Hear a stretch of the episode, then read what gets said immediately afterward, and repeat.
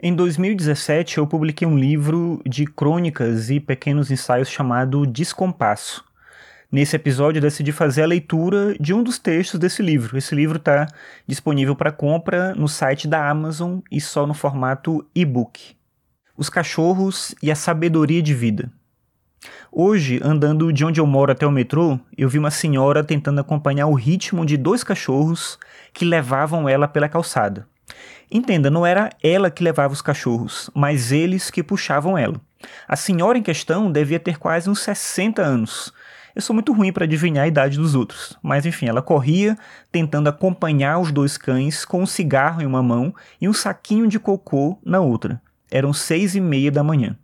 A cena era ridícula, para dizer o mínimo, e logo lembrei de um episódio de Seinfeld em que ele fala que se um extraterrestre chegasse na Terra e visse um ser humano andando atrás de um cachorro limpando o cocô dele pelo caminho, ele ia concluir que os humanos eram os animais domésticos dos cães.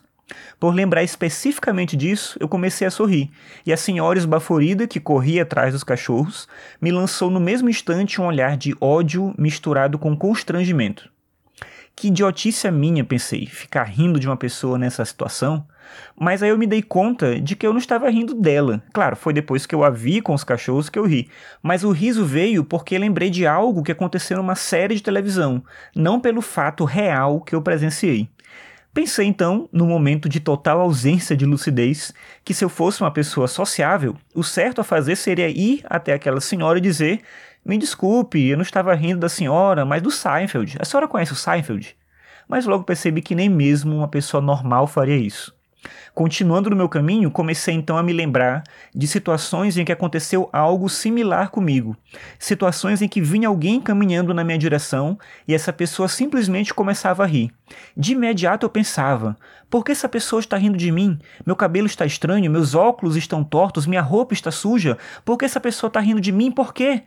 E pronto, aquilo piorava ainda mais o meu humor. Mas por que a gente se importa tanto assim com o olhar dos outros? Na minha opinião, isso acontece menos por um senso de comunidade e desejo de pertencimento aos grupos sociais, e mais por uma atitude egocêntrica extremista. Talvez ego extremista seja uma redundância, mas tudo bem. Se eu estou passando por um lugar qualquer e alguém perto de mim começa a rir, então essa pessoa tem que estar rindo de mim. Afinal, eu sou o centro do mundo mas você já deve achar que você é que é o centro do mundo, não é mesmo? O fato é que Sartre estava certo. O inferno são os outros.